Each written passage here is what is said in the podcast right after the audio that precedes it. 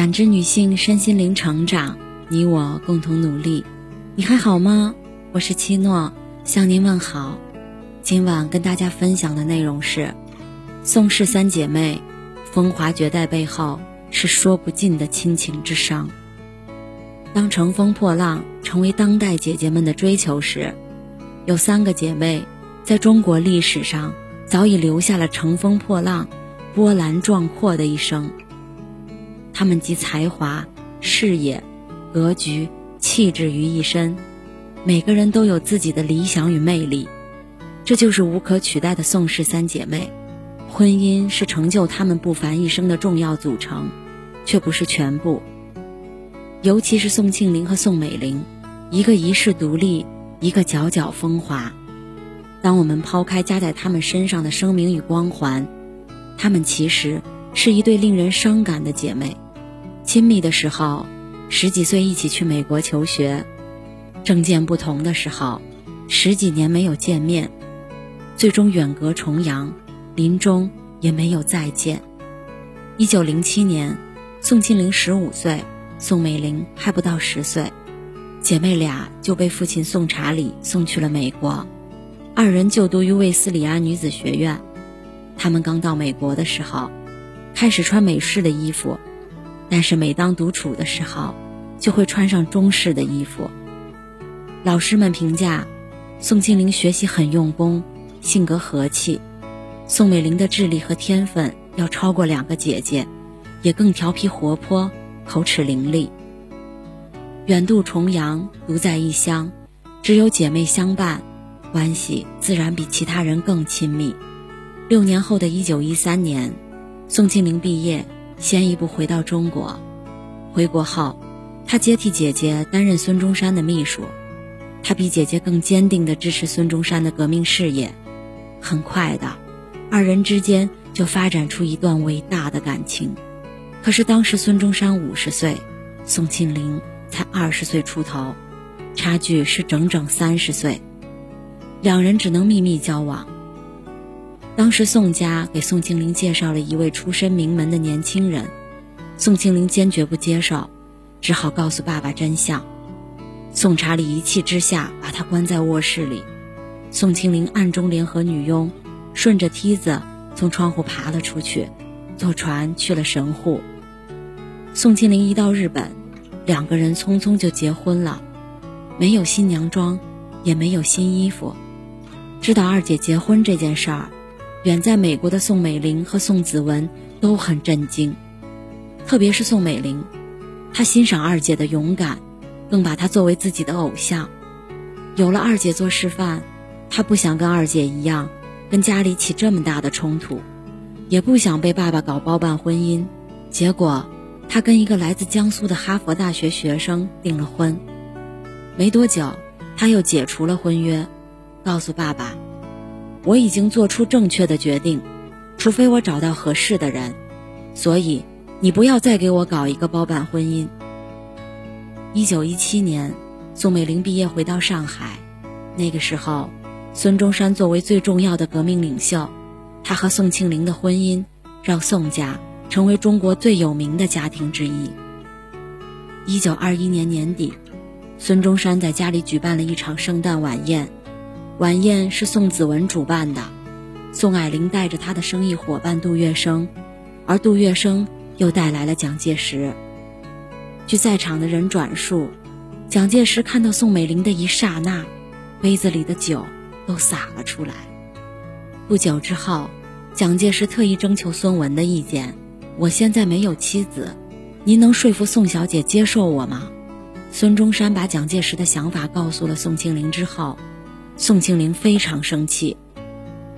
这简直是奇耻大辱！即使蒋介石没有结过婚，他在广州就有好几个女人，在上海也有好几个女人，他整天的行径就是跟着杜月笙在妓院里混。我宁愿妹妹死了，也不能嫁给这种人。宋庆龄的坚决反对是出于对妹妹的绝对保护。可是伴随着中山先生的去世，蒋介石权力的增强，宋家人的政治选择越来越不同。宋庆龄和宋美龄也渐行渐远。从蒋介石1921年底动了娶宋美龄的念头，到最后成功结婚，经过了六年时间。1927年12月1号，当时全中国最盛大的一场婚礼开始了。宋家人只有两个人没有出席，就是他们的母亲倪桂珍和宋庆龄。那天的大华饭店聚集了中国最有权势的一千三百多名来宾，彩带、白色花朵把宴会厅装扮得富丽堂皇，舞台中央还摆放着孙文的画像。宋家三姐妹，宋霭龄的婚礼是在日本举行的，全家人都在。宋庆龄。是在父亲完全不同意的情况下私奔，连简单的仪式都没有。而宋美龄则举行了最大规模的婚礼。当时，宋美龄最重要的标签是孙夫人的妹妹。《纽约时报》刊登消息说，蒋介石与孙夫人的妹妹结婚，可是孙夫人在哪儿呢？孙夫人当时正在莫斯科的寒冬里，虽然没有到饥寒交迫的程度。但也非常的贫困。根据考证，武汉国民政府给她的微薄津贴用光了，中山先生留下的全部财产，只有上海莫里埃路的一栋房子。他的生活非常拮据，甚至可以用寒酸来形容。半年后，他又去了柏林。一九二九年，孙中山的遗体要移灵南京中山陵。蒋介石派了宋家唯一和二姐有联系的宋子良去柏林接他。宋庆龄知道，蒋介石的葫芦里卖了什么药，他看中的是自己的政治形象和影响，回去是替他站台。但是最亲爱的人夷陵，他不能不回。于是他同意回去，也同时发表声明说：“我此去中国。”是为了参加孙中山先生的遗体移至紫金山的仪式，葬在紫金山是孙先生的遗愿，我绝不参加国民党的任何工作，不管是直接的还是间接的。宋庆龄乘坐火车回到北京，她谁都不见，离开家人，因为她知道家人都已经倒向大权在握的蒋介石。看着丈夫的灵柩摆放妥当之后，她立即去了上海。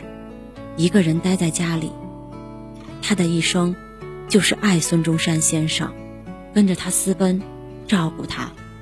孙中山晚年的理想，他牢牢记住，永远不改变。所以他完全不支持蒋介石，经常参与一些政治组织，发表谈话。于是，他和妹妹、妹夫宋子文、姐姐关系都越来越远。宋庆龄频繁露面，日趋活跃，频繁指责南京国民政府背叛了人民，早就是一个军阀地主利用的工具。蒋介石也越来越不能容忍，孙夫人不能动，可是他的革命伙伴邓演达可以杀。于是，蒋介石透过杜月笙，在租界逮捕了邓演达。宋庆龄知道后，从没求过蒋介石的他，跑去恳求蒋介石饶了邓演达的命。蒋介石面无表情，只是看着他，一言不发。等到宋庆龄说的口干舌燥，蒋介石淡淡的说了一句：“你来太晚了，我已经处死他了。”就在宋庆龄来之前的几天，蒋介石下令杀死了邓演达。宋庆龄对这个回答非常震惊，立即发表声明谴责蒋介石。他和宋美龄本来就在变坏的关系。在这一刻彻底决裂，因政见不同而分道扬镳，也因民族大义而再度聚首。抗战时期，中国人民一致对外，已经十多年没有见面的三姐妹，摒弃前嫌，因抗战重新走到一起。一九四零年三月，宋家三姐妹一同飞往重庆，轰动全国。对宋庆龄来说，她作为蒋夫人的贵宾到达重庆。意味着结束了与蒋介石在政治上的十年对峙。这次重庆之行，三人一起出席各类会议，向抗战团体发表讲话，参观工厂、学校和机关部门，所到之处无不人山人海。根据记录，大姐庄重而内敛，二姐神情自然质朴，显得很恬静。小妹则活泼自信，是女主人的模样。三姐妹以实际行动鼓舞中国人民的抗战士气，成就一段佳话。然而，伴随着抗战胜利，内战的启幕，宋庆龄与宋家的关系再次走向冰点。一九四六年，宋霭龄定居美国；一九四八年，宋美龄赴美，这二人永远的离开了故土。姐妹三人从此天各一方。虽然还有通信，但因为种种原因，在七十年代宋子文、宋子安去世时，一家人都没能再重聚。一九八一年五月二十九日，宋庆龄离开了人世。她病危时。曾致信小妹，希望再次见面，但宋美龄没能回国。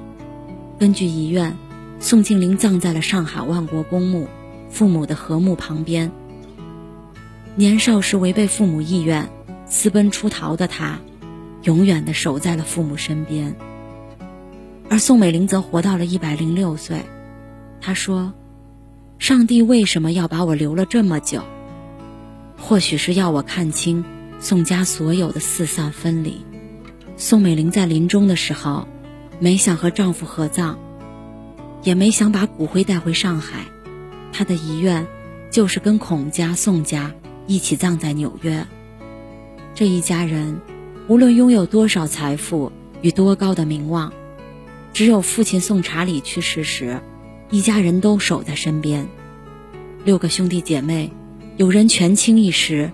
有人富甲天下，有人受人敬仰，有人为人唾弃，都敌不过时代与命运的分野。最终，他们彼此的葬礼都没能参加。所有的故事都有尾声，每个人的人生都有尽头。她们是影响历史的女人，也体现了中国近代史里最复杂的一面。她们的故事有人性的善恶。欲望和理想的取舍，也有中国人不可遗忘的历史真相。从三个女人乘风破浪的一生中，见证民国历史的风风雨雨。感谢您的收听和陪伴。如果喜欢，可以关注我们的微信公众号“汉字浦康好女人”，浦是黄浦江的浦，康是健康的康。添加之后，您还可以进行健康自测。我们下期再见。